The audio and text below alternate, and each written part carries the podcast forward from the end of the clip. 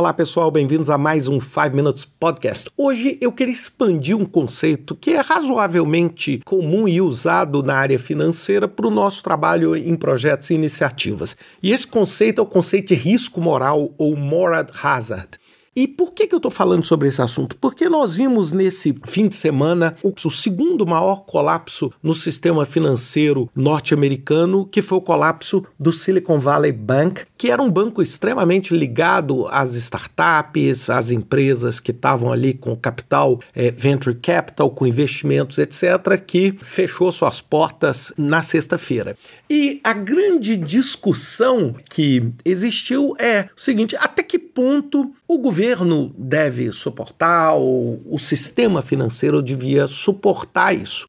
E aí surge-se o conceito do risco moral. O que, que é o conceito do risco moral? É o agente que toma o risco, quem toma o risco, ele se comporta de uma forma, vamos dizer, mais arriscada quando eu sei que eu estou protegido. Eu gosto de dar um exemplo assim, é igual você, às vezes, ali numa brincadeira de rua, querer, por exemplo, é, vamos dizer, desafiar ali um vizinho sabendo que seu irmão mais velho tá por trás, caso alguma coisa dê errado, o seu irmão mais velho pode ir lá e, vamos dizer, defender você. Então, na mesma ótica, é o seguinte: ao proteger o Silicon Valley Bank, e se o governo, por exemplo, americano decidir fazer isso, a pergunta que o sistema financeiro fazia é: isso não vai fazer com que todos os agentes do sistema financeiro, os executivos dos bancos, vão ficar mais confortáveis sabendo o seguinte: poxa, eu posso fazer qualquer coisa que no final eu tô de alguma forma protegido. Agora vamos traduzir isso tudo que eu falei para a nossa vida em projetos.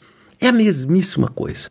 A nossa percepção de risco, ela é iminentemente afetada pela capacidade da gente se sentir protegido ou não quando o risco se torna realidade. Ou seja, se você sabe que, olha, se eu entregar esse projeto atrasado, nada vai acontecer porque na minha empresa nada acontece. Ou se eu, fornecedor, entregar aquele determinado equipamento atrasado para aquele meu cliente ou para aquele projeto daquele meu cliente e nada for acontecer, que estímulo eu vou ter para entregar no prazo? Não é? Esse é o que a gente chama de risco moral. Aí, ao mesmo tempo, você chega e fala assim: não, então vamos tirar o risco moral. Vamos falar o seguinte: nós vamos punir tudo. Agora, até que ponto é de interesse de você, como cliente, multar, por exemplo, ou prejudicar de uma maneira tão profunda o seu fornecedor ao ponto do seu fornecedor não conseguir te fornecer a mercadoria? Perceber, por isso que a gente fala que esse é um perigo ou um risco moral, porque ele é um dilema. Hoje, por exemplo, as autoridades americanas devem estar diante desse dilema. É assim: não faço nada e corro o risco de gerar um pânico no mercado e todo mundo tirar o dinheiro e eu ter o meu banco, vamos dizer, insolvente, todo o sistema financeiro entrando em colapso, ou eu ajudo e corro o risco de demonstrar ao sistema financeiro, independente de onde vem esse recurso, se o recurso vem dos contribuintes ou não, eu não vou discutir esse lado, e eu gerar uma percepção de leniência. É a mesmíssima coisa no caso dos nossos projetos. É assim: uma pessoa deixou de entregar alguma coisa muito séria.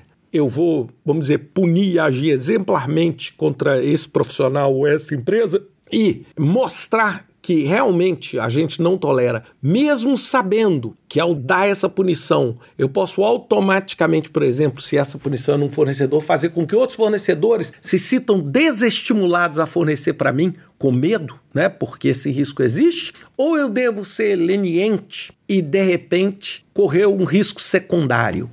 Isso não tem resposta. Esse é o grande desafio, porque não existe uma resposta clara principalmente porque existe um conceito que é o conceito da assimetria da informação.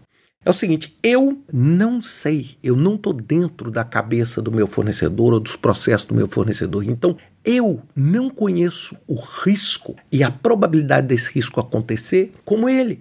Por exemplo, quando você pega, por exemplo, e faz um seguro de um carro, eu, como segurador, eu uso modelos matemáticos, o que for, para tentar definir o risco que eu estou correndo. Agora, você concorda comigo que você sabe muito mais, você dono do carro sabe muito mais do que a seguradora sobre o risco que você está correndo.